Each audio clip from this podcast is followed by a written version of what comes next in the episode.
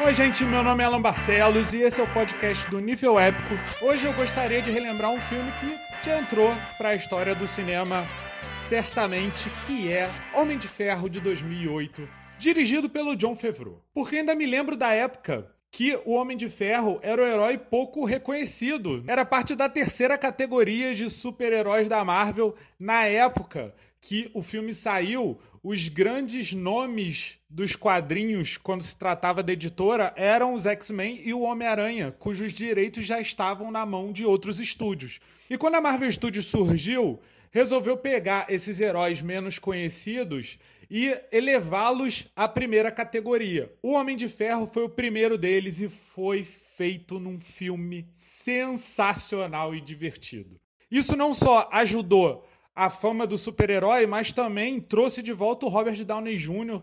ao estrelato, porque ele andava meio apagado na época, depois de alguns anos sofrendo com problemas pessoais. O Robert Downey Jr. é sem dúvida o Tony Stark. Acho que um ator nunca casou tão perfeitamente com o papel como foi o caso dele.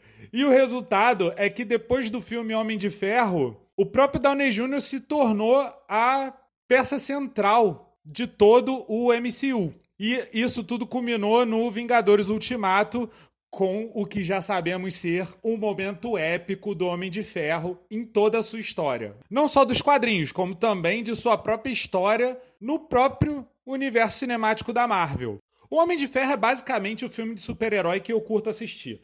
É um herói carismático vestindo um traje superpoderoso maneiríssimo e que ainda tem todo um processo de construção da armadura que é mega divertido, com efeitos visuais que são muito bem feitos.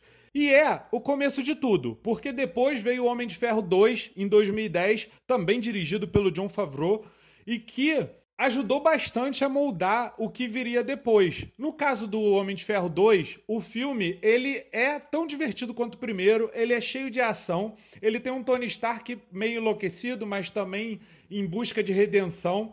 A história do 2 é inspirada no arco Demônio na Garrafa dos quadrinhos, que é um arco que os fãs gostam muito do Homem de Ferro. E ainda tem aparições do Nick Fury, da Viúva Negra, que depois se tornaram muito importantes também. Tem algumas picuinhas políticas também engraçadas e tem a grande ascensão do Máquina de Combate, interpretado pelo Don Cheadle como James Rhodes.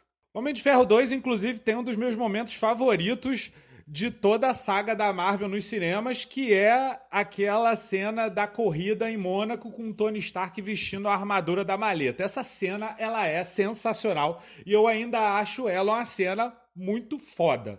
Por isso, o Homem de Ferro é um personagem pelo qual eu ainda tenho muito carinho e eu gosto bastante dele. E eu gosto bastante dele nos quadrinhos, no que se construiu com ele depois do, dos filmes da Marvel na ascensão da Iron Heart, que em breve vai ter uma série também no Disney Plus. E eu acho divertido até o Homem de Ferro 3, que é um filme meio preterido, porém tem seus momentos, usando como base a Guerra das Armaduras e a saga Extremes, que é uma das melhores sagas do Homem de Ferro nos quadrinhos e que foi dirigido pelo Shane Black, um cineasta muito conhecido pelo trabalho dele nos filmes do Máquina Mortífera. Ele escreveu os roteiros dos filmes e aplicou um pouco dessa vibe no Homem de Ferro 3, no caso trabalhando a amizade entre o Tony Stark e o James Rhodes de uma maneira parecida com o Martin Riggs e o Murtaugh do Máquina Mortífera. O Homem de Ferro 3 ele não é tão bom quanto os outros dois filmes,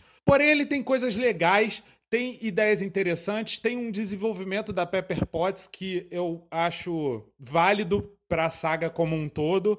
E foi um momento interessante do Tony Stark lidando com seu medo do fracasso. Algo que depois ajudou bastante na construção dele nos filmes dos Vingadores. Por isso eu acho que o Homem de Ferro 3 ainda tem o seu valor. Mesmo com aquele mandarim meia-boca fake que depois foi redimido num dos curtas da Marvel, envolvendo o agente Coulson, e recentemente foi inclusive redimido, totalmente redimido de uma maneira sensacional no Shang-Chi.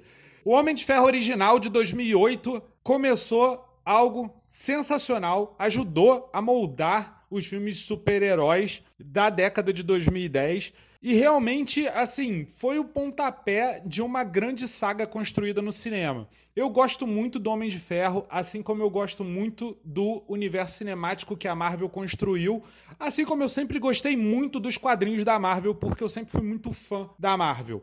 E justamente por ser o começo de tudo, que o Homem de Ferro tem um cantinho reservado no meu coração de fã, e sempre que eu posso, eu paro e assisto de novo aos filmes do Tony Stark com Robert Downey Jr. Por isso eu deixo aqui esse lembrete, essa dica do Homem de Ferro, que sempre vale muito a pena.